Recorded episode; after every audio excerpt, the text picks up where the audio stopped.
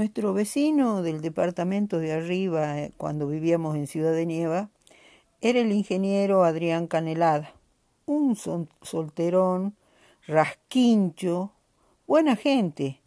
Para nosotros era un tipo con guita, soltero, director de saneamiento en el Ministerio de Bienestar Social, ganaba mucho más que nosotros. Y todas las chicas eh, andaban atrás de él. Como era soltero, le sobraba la guita y, y lo único que hacía era eh, salir con alguna chica o, o estar en su casa y comprarse cosas nuevas y novedosas. Una super bicicleta de fibra de vidrio, una eh, tenía tele, nosotros no teníamos tele, eh, y tenía una camionetita, de esas chiquititas, eh, con caja y blanca, que no sé de qué marca era, pero era el único que tenía vehículo. Ninguno de nuestros amigos, ni nosotros mismos, teníamos en qué movilizarnos.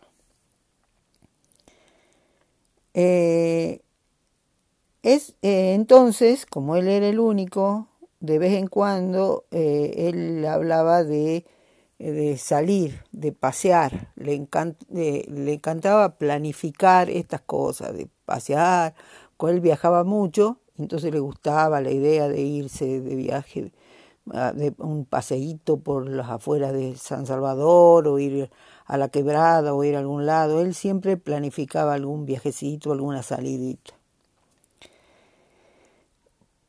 Lo que tenía era que eh, tenía un problema, que no cumplía con lo acordado. Al día siguiente o el día de la salida o en ese momento se le pasaba la gana y, no tenía ningún problema en decirte no vamos.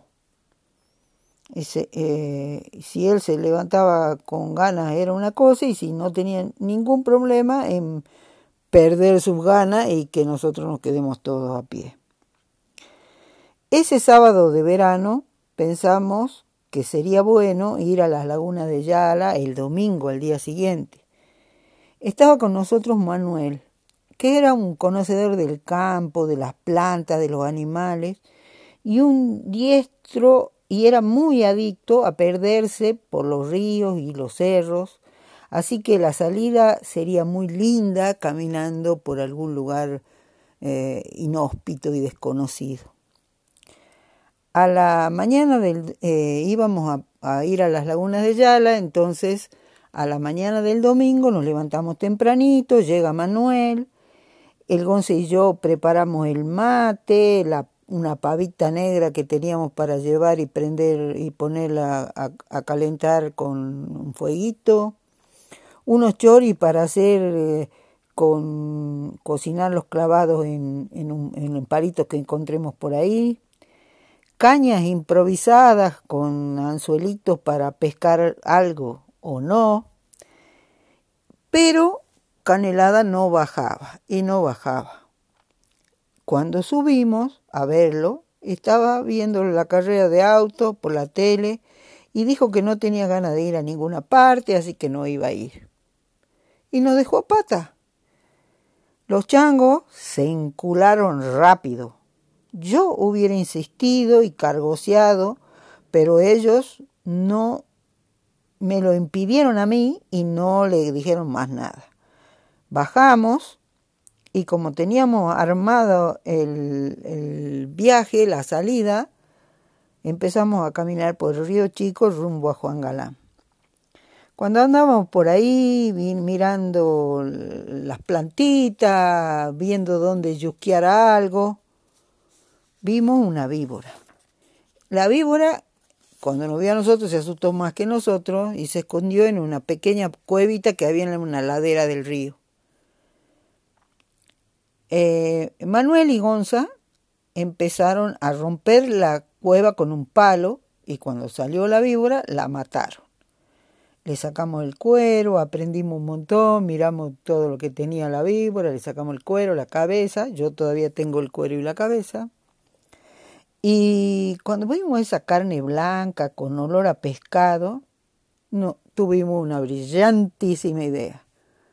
habría que cocinarla y dársela de comer a Canelada por choto. Entonces nos volvimos a la casa, hicimos un chupín, un chupín con papitas, con todo, y la cortamos en trozos y era tan blanca y tan rica parecía, y lo invitamos a Canelada a comer. Cuando llegamos le decimos que eran una anguila, que habíamos pescado una anguila y que, porque él decía, pero esto tiene huesitos, en realidad tenía huesito, no espina. Entonces le dijimos, no, pero es una anguila. y eh, em, él se la comió, se chupó todos los huesitos, nosotros nos matamos de risa y nos pasó como diría Carlitos a la lástima que no lo pueda compartir.